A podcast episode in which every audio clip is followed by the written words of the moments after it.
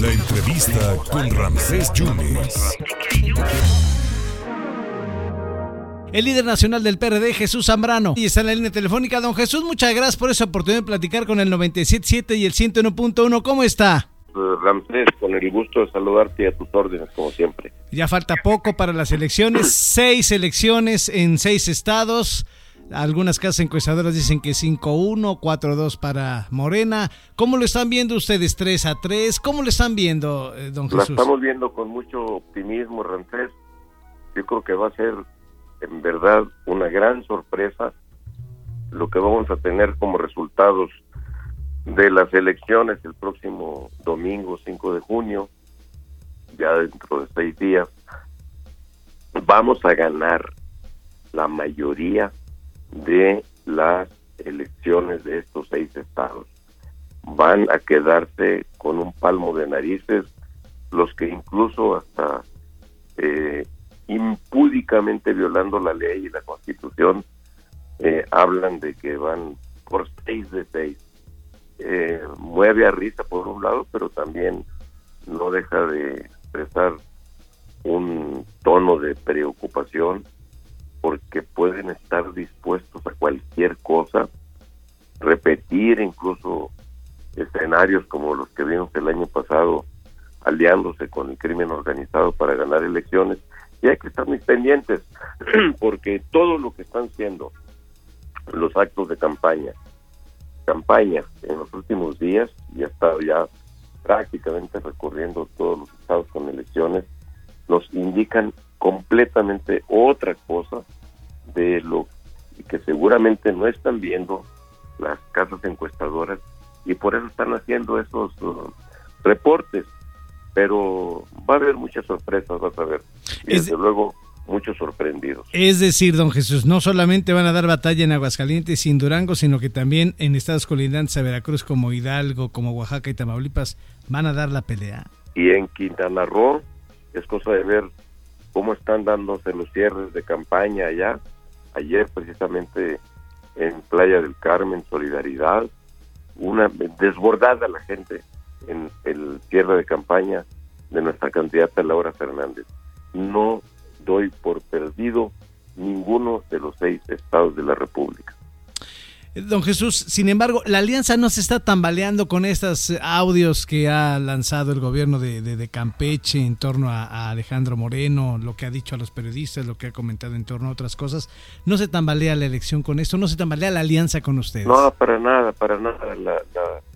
Está muy claro que eh, sueltan todo eso, que además como el propio aludido o acusado por la eh, gobernadora de Campeche, la impresentable eh, Laida Sansores, pues eh, además que es ilegal que ella misma lo difunda porque pues son eh, audios obtenidos ilegalmente y todo eso es delito grave, tanto la grabación sin orden judicial y su difusión por quien lo haga. Pero el propio aludido decía Alejandro Moreno, pues ha dicho que eso es un montaje, que es falso eh, y que va a presentar en estos días una denuncia de carácter penal, señalando incluso probables eh, responsables. Vamos a esperar a ver qué pasa. La alianza entre partidos. La alianza en eh, los estados de la República ya agarraron su ritmo y estas cosas no van a impactar con todo y lo negativo que le se le pretenda adjudicar en medio de estos de estas negaciones eh, que el propio dirigente nacional del PRI ha dicho sobre los mismos audios que se le que se difundieron. Entonces no no nos van a afectar francés eh, más bien yo te diría estemos pendientes porque pueden venirse nuevos uh, actos en ese mismo sentido, porque eso es lo que pretenden del lado de estos delincuentes electorales que están en el poder nacional, pretenden que la coalición se tambalee y que incluso pierda fuerza mirando al 5 de junio y después del 5 de junio mirando hacia el 2024.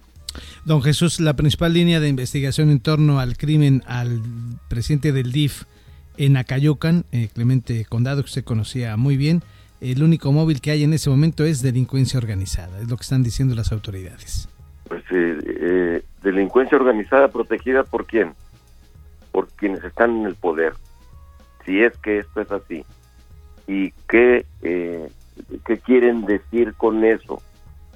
Que delincuencia organizada, que como lo han señalado, lo señalaron en años anteriores, cuando Clemente Condado tenía responsabilidades mayores ahí en el municipio, siempre estuvieron amenazando con desarmar a la policía, con meter eh, allí a los cuerpos de seguridad estatales eh, por parte del eh, gobernador Cuitlagua García, es inservible que está ahí eh, gobernando, o que gobernando Veracruz, o de su secretario de general de gobierno, que es quien realmente lleva los hilos del manejo del gobierno. Entonces, eh, más bien yo te diría, eh, Condado había sido blanco de múltiples amenazas desde el propio gobierno de Cuitláhuac García.